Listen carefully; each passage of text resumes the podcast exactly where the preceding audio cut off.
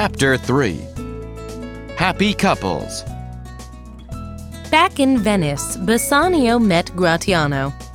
Where are you going, Bassanio? Gratiano asked. I am on my way to Belmont. I will give Portia these expensive gifts and then ask her to be my wife. Bassanio answered. Can I come with you? Gratiano asked. Well, can you promise to be on your best behavior? Bassanio replied. Gratiano smiled and stood up straight. I promise I will be a perfect gentleman. He said. So Bassanio and Gratiano went off to Belmont together. When they arrived, Portia and Nerissa greeted them happily. Oh, Bassanio, I am worried. I don't want you to choose the wrong box. Portia said.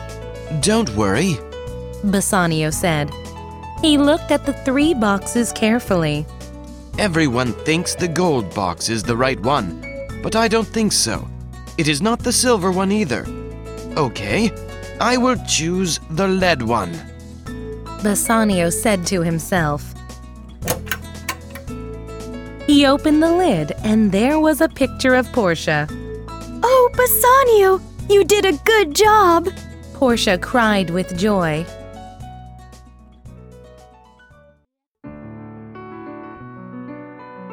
Bassanio was so happy. He looked into Portia's eyes and said, Oh, I'm the luckiest man in the world. Will you be my wife? Of course I will. said Portia. Then they smiled at each other. At that moment, Nerissa and Gratiano came in. I have wonderful news. I am in love with Nerissa. We're going to get married too. Gratiano announced. They congratulated each other on their happiness. Everyone was very happy and cheerful.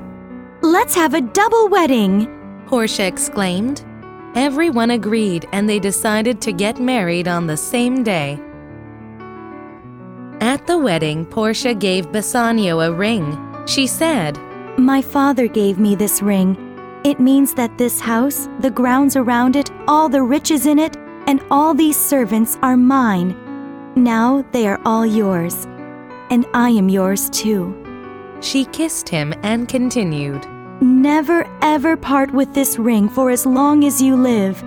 Please don't lose it or give it away, or I will know that it means the end of our love.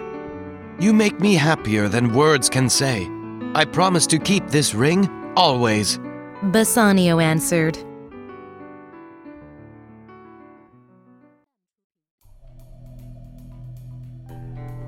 The next day, Solanio, Antonio's friend, came into the house.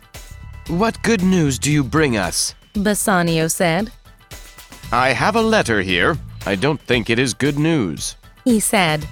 Bassanio opened the letter and read it. His eyes soon filled with tears and his face became pale. What's wrong? Tell me what's in the letter. Portia said. My dear, it's terrible news. Antonio lost all of his merchant ships, and now Shylock is demanding a pound of his flesh. He is in prison until the trial. Bassanio said sadly. Is he your best friend? Asked Portia. Yes, he is. Answered Bassanio. Go then and save him. Here is some money to pay the loan back and save Antonio's life. She said. So Bassanio, Gratiano, and Solanio hurried back to Venice to save Antonio. When they were gone, Portia had an idea. She wrote a letter to her cousin. He was a famous lawyer. Then she said to Nerissa, Let's go to Venice. They dressed up as young men.